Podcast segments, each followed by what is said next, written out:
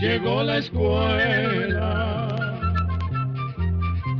Llegó la escuela. Llegó por radio.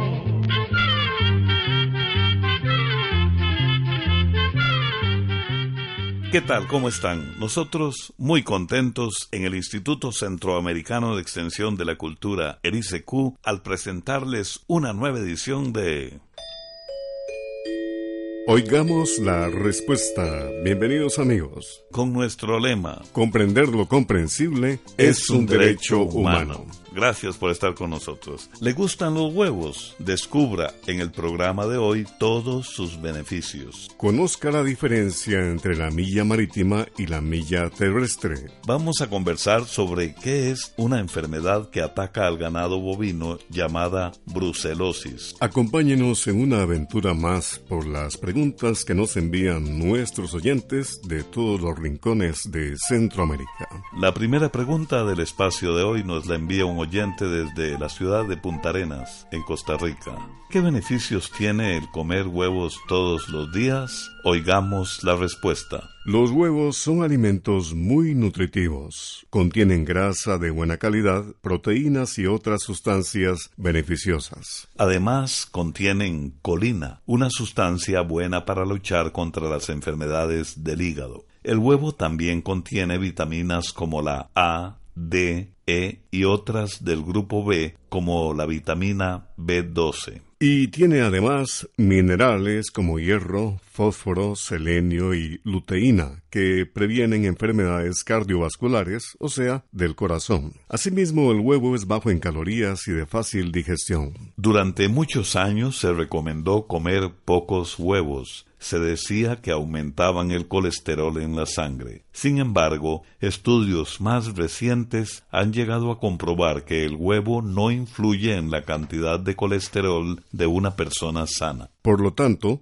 Comer un huevo al día no es un riesgo para personas sanas con una dieta variada y un estilo de vida saludable. Eso sí, los especialistas recomiendan prepararlos como huevos pochados o escalfados, que consiste en sumergir un huevo en agua caliente pero no hirviendo por unos cuatro minutos. De esta manera, la yema conserva gran parte de sus nutrientes. Otra opción es prepararlos cocidos, procurando que la yema quede líquida y la clara se endurezca. La idea es cocinarlos con muy poco aceite. Les estamos transmitiendo, oigamos la respuesta. El perro acesa, así es como en El Salvador se conoce cuando el perro tiene la lengua afuera y respira fuerte. ¿En qué favorece al perro esta acción? Es la consulta que nos hizo un estimado oyente que nos escucha desde La Paz, El Salvador. Escuchemos la respuesta. Los perros casi siempre andan con la lengua afuera porque esa es la forma en que sudan y refrescan su cuerpo. Los perros no sudan por la piel porque no tienen las llamadas glándulas sudoríparas o glándulas del sudor. En los seres humanos, el sudor sirve para regular la temperatura del cuerpo y para eliminar toxinas, que son sustancias que el cuerpo no necesita. Los perros eliminan las toxinas por medio del excremento y la orina. Los perros sustituyen la falta de sudor abriendo la boca. Así la saliva se evapora y da una sensación refrescante. Ahora, si el jadeo es acompañado por muchas babas, lo mejor es ofrecerle un poco de agua al perro y llevarlo a un lugar más fresco.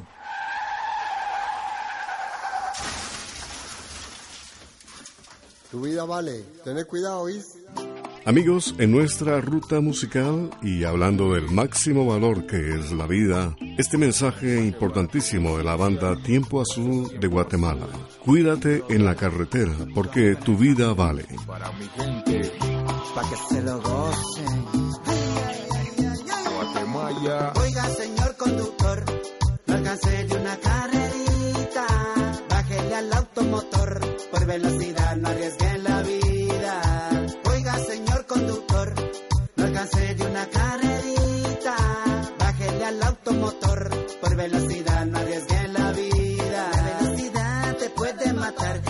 te llevará a un lugar donde no volverás. Tu vida vale más que un momento de azar, por eso ten cuidado siempre al manejar. La velocidad te puede matar, te llevará a un lugar donde no volverás. Tu vida vale más que un momento de azar, por eso ten paro, papito, ponete el caso. No vaya a ser que te caigas en el asfalto. Tu vida vale, no arriesgues segundos por correr. Que hoy eres testigo de un nuevo amanecer al parecer. Vigente se olvida que en la casa existe una familia que vive por su causa. Y que hay pausa, que Dios no quiera, ellos pagarán, sufrirán de una manera. Escucha este consejo directo de proviar, proteger y servir juntos por el bienestar. Escucha la verdad, lo digo como amigo de muchos accidentes. Yo he sido testigo, por eso en la calle respeta al peatón. Toma tus precauciones, usa tu cinturón. Es por mi ciudad, conciencia para mi pueblo. Tu vida vale, el volante no es un juego. Oiga, señor conductor, no alcancé de una carrerita. Bájele al automotor, por velocidad no arriesgue la vida. Oiga, señor conductor, no alcancé de una carrerita.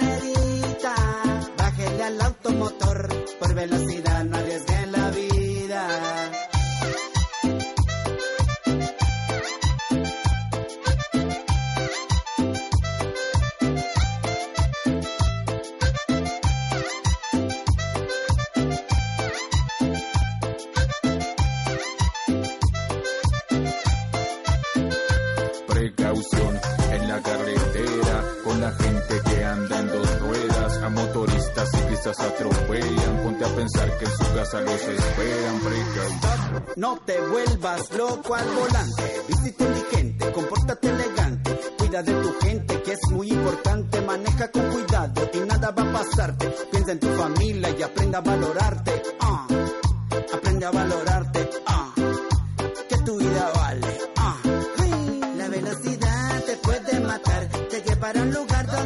volverás, tu vida vale más que un momento de azar, por eso ten cuidado siempre al manejar, la velocidad te puede matar, te llevará a un lugar donde no volverás, tu vida vale más que un momento de azar, por eso ten cuidado siempre al manejar. Se te acaba la vida, pero avanza el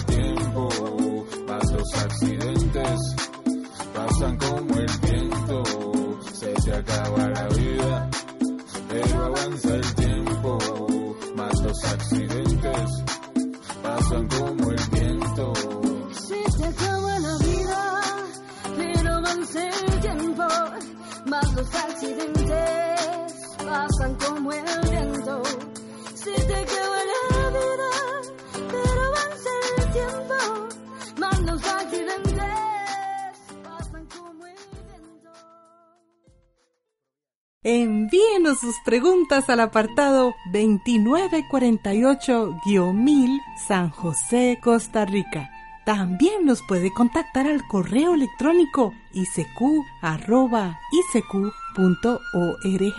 o encuéntrenos en Facebook como Oigamos la Respuesta. Bien, después de la música, con ese sabio mensaje, tu vida vale, continuamos con Oigamos la Respuesta. La señora Luz Mariela Estrada, de Managua, Nicaragua, nos envió a nuestro Facebook la siguiente pregunta. ¿Por qué la extensión de la milla terrestre no es igual a la milla marítima? Oigamos la respuesta. Vamos a contarle que la milla terrestre equivale a 1609 metros y la milla náutica o marítima son 1852 metros. Muchas de las medidas han ido cambiando con el tiempo y de pueblo en pueblo. Por ejemplo, la milla terrestre se comenzó a usar durante el Imperio Romano. La milla terrestre son unos mil pasos, pero como cada persona tiene un paso distinto, por eso era una medida aproximada. En aquella época se calculaba como 1480 metros. Muchos pueblos también usaron esa medida, aunque también se le dieron valores diferentes. O sea, en algunos pueblos la milla terrestre tenía más metros que la medida que usaban los romanos. En los países anglosajones, donde el idioma principal es el inglés, se adoptó la milla terrestre y es la que se usa hoy día, especialmente en los Estados Unidos. Luego, con el surgimiento del Sistema Internacional de Unidades, se estableció el metro como unidad de medida principal y la milla terrestre dejó de usarse en muchos países. Por su parte, la milla náutica o marítima tiene su base en la medida de la Tierra. Se dice que, como cualquier círculo, cuando se traza un círculo reflejando el tamaño de la Tierra, el círculo se puede dividir en grados que son 360 grados en total. A la vez, cada grado se puede dividir en minutos y segundos. Haciendo estos cálculos, la milla náutica equivale a un minuto de la circunferencia de la Tierra, es decir, a 1852 metros, casi dos kilómetros. La milla náutica aún se usa en aviación y navegación marítima en todo el mundo. También se usa el nudo, que es una medida de velocidad que equivale a una milla náutica por hora. El Instituto Centroamericano de Extensión de la Cultura está presentando Oigamos la Respuesta. Compartimos con ustedes las preguntas de nuestros oyentes. La siguiente consulta que nos llega a este programa, oigamos la respuesta, es del señor Marc Bonilla desde Veraguas, Panamá, y nos dice, ¿qué hace que el mar se mantenga en un solo lugar y los límites del mar? Escuchemos la respuesta. Lo que hace que el mar se mantenga en su lugar es la llamada fuerza de gravedad. La gravedad es una fuerza que jala hacia su centro todo lo que existe en el planeta. Sin gravedad, el agua de los ríos, lagos y mares se saldría de su lugar. Hasta el aire que nos rodea se perdería en el espacio. Por otra parte, en cuanto a los límites del mar, le contamos que, aunque puede distinguirse un mar de otro, en realidad tanto los océanos como los mares, bahías y golfos están conectados entre sí creando un mismo océano global. Pero para diferenciarlos y estudiarlos, los científicos les han dado diferentes nombres. Este gran océano cubre casi tres cuartas partes de la superficie de nuestro planeta y se calcula que tiene más de un billón de kilómetros cúbicos de agua. El agua de este gran océano fluye entre un océano y otro entre mares, bahías y golfos, sin distinción de cuál es cuál. Además, el agua siempre va a ocupar las partes más bajas por ser un líquido. La Tierra, por ser sólida, tiene montañas, valles, praderas, que están a más altura que los mares, y por eso limitan al mar música centroamericana, símbolo de nuestra identidad. ¿Qué les parece si escuchamos de Honduras con la voz de Shirley Paz la canción Bosque de Cedros? Que la disfruten.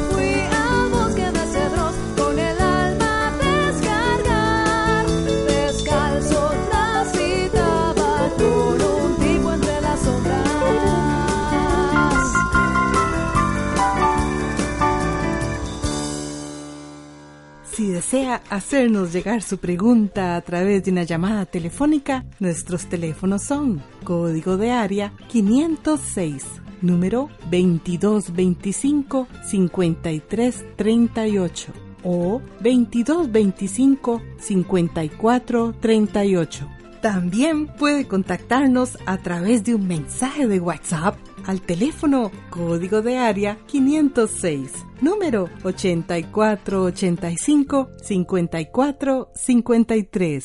Gracias por continuar con nosotros en Oigamos la Respuesta. Comprender lo comprensible es un derecho humano. Ese es nuestro lema. Desde su casa en San Miguelito, Panamá, un oyente pregunta, ¿cuántas islas existen en toda la República de Panamá? Oigamos la respuesta. Según los datos que logramos encontrar, Panamá tiene entre 1.500 y 1.700 islas. Unas 500 están en el Atlántico y más de 1.000 están en el Pacífico. La isla más grande de Panamá es la isla de Coiba, que está en el Pacífico. Tiene una superficie de 503 kilómetros cuadrados, o sea, unas 50.000 hectáreas. Además, ahí, en la isla de Coiba, está el Parque Nacional Coiba, declarado Patrimonio de la Humanidad por la UNESCO. Por otra parte, la isla más grande del Atlántico panameño es Isla Colón. Tiene una superficie de 61 kilómetros cuadrados, que son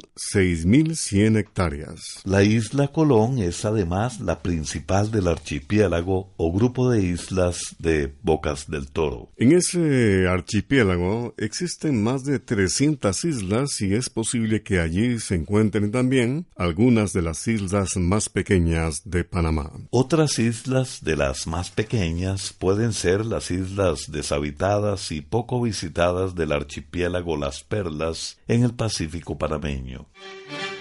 Y ahora amigos vamos a deleitarnos con una linda canción del falsete de oro de México, Miguel Aceves Mejía y el título Ni contigo ni sin ti.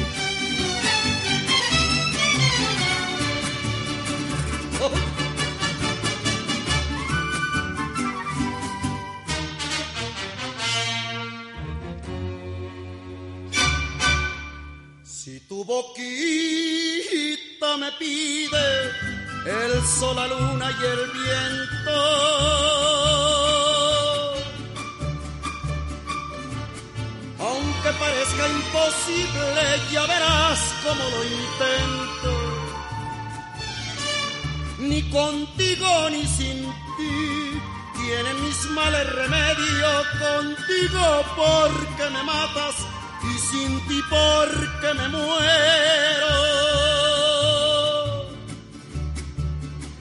Ni contigo ni sin ti. Sabrás que el amor no espera, me tienes que contestar. Que el que espera desespera y ya no me hagas esperar. Sabrás que el amor no espera, me tienes que contestar. Que el que espera desespera y ya no me hagas esperar.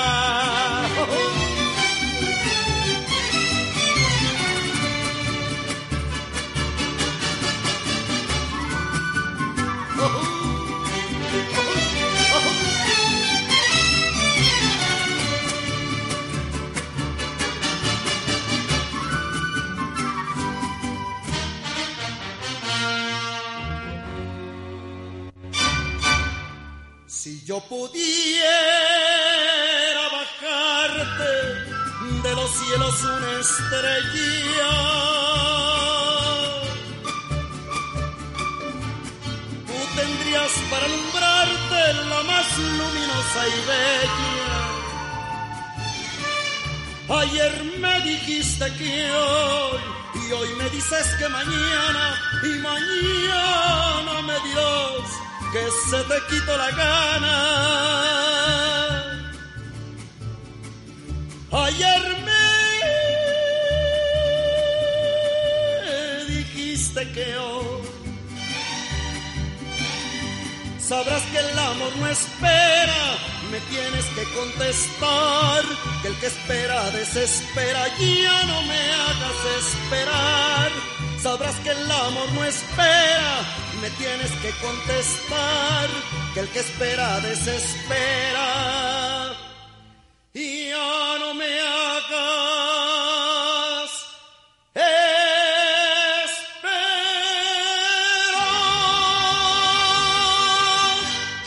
Regresamos amigos luego de la pausa musical y la siguiente consulta nos la hace un estimable oyente que nos escucha desde Honduras, nos envía un mensaje a nuestro WhatsApp y nos pregunta, quiero saber cómo controlar y erradicar la brucelosis en ganado bovino. Escuchemos la respuesta. La brucelosis o aborto contagioso es una enfermedad que se da mucho en vacas, pero también se puede dar en personas. Es producida por una bacteria y se transmite al comer productos contaminados y a través del contacto directo con animales enfermos. Por lo general, la brucelosis se llega a descubrir después de que el animal ha tenido varios abortos o ha perdido varias crías. Cuando se da un aborto, las vacas botan líquidos que caen en el pasto y así pueden contagiar a otros animales cuando comen de ese pasto. Cuando se presenta esta enfermedad, se debe separar las vacas enfermas por lo menos durante cinco meses, que es el tiempo que vive el microbio. A veces sucede que la vaca queda muy enferma después de abortar y ya no sirve más para cría.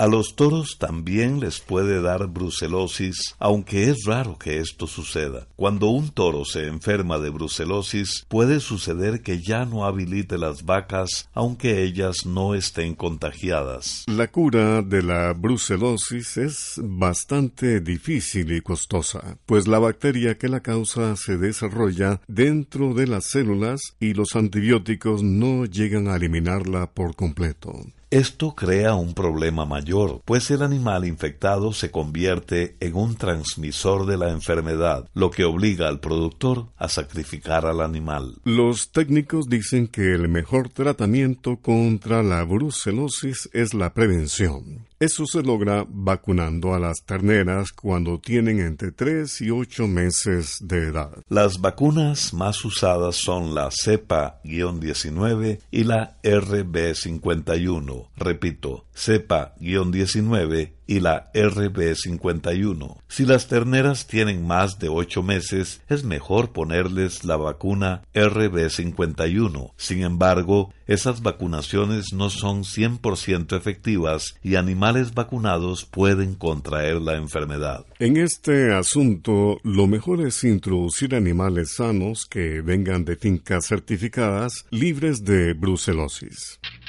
Agradecemos profundamente a todos ustedes, nuestros queridos oyentes. Es gracias a ustedes que hemos estado al aire por 54 años de manera ininterrumpida. Compartiendo sus inquietudes, anhelos y curiosidades sobre este extraordinario mundo que nos rodea. Y como nos hemos dado cuenta muchas veces en nuestro programa, este magnífico mundo se encuentra en constante cambio. Los volcanes emergen el mar se sacude, la tierra tiembla y se levantan las cordilleras. El árbol que comienza como una pequeña semilla va creciendo y va cambiando, pero es importante recordar que sus raíces permanecen. Esas raíces lo han hecho fuerte y lo hacen continuar creciendo. De esta manera, nosotros también hemos ido cambiando para llevarles a ustedes de mejor manera la información que necesiten. Por eso nos alegra saber que muchos de ustedes se han entusiasmado con la nueva canción que hemos elaborado para el inicio de nuestro programa. La canción la realizamos con mucho cariño entre el personal del ICQ.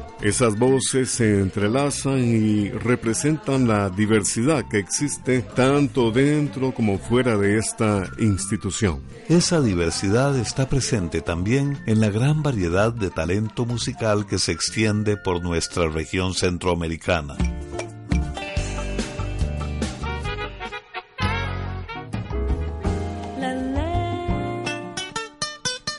Por eso hemos venido compartiendo con ustedes este gran tesoro cultural que nos une como región. Les invitamos a seguir siendo parte de nuestro programa, enviándonos sus preguntas, contándonos sus preocupaciones o compartiendo con nosotros la vasta cultura musical centroamericana. Muchas gracias, de verdad, muchas gracias. Seguiremos promulgando el lema de esta institución con gran alegría, compartiéndoles la información que necesiten y acompañándoles día a día desde nuestro programa. Programa que es realmente de ustedes. Recuerden, comprender lo comprensible es un derecho humano. La frase de hoy es del gran Winston Churchill. La actitud es una pequeña cosa que marca una gran diferencia. No queremos despedirnos sin invitarlos a nuestra próxima edición con temas como los siguientes. Descubra la leyenda de la monja del vaso de agua. ¿Quién inventó el piano? ¿A dónde van las aguas que entran al mar? Les esperamos el día de mañana. Programa A Control 27. Y así llegamos al final del programa del día de hoy. Los esperamos mañana en este su programa Oigamos la respuesta. Mándenos sus preguntas al apartado 2948-1000 San José, Costa Rica. También puede enviarnos sus preguntas al correo electrónico isq.org o encuéntrenos en Facebook como Oigamos la Respuesta.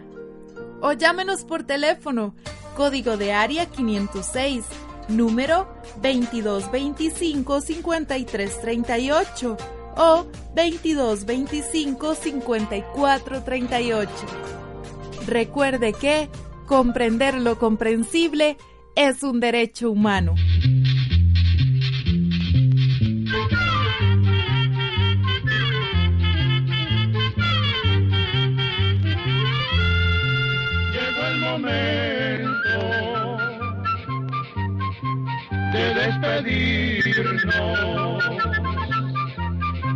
Se va a la escuela, se va cantando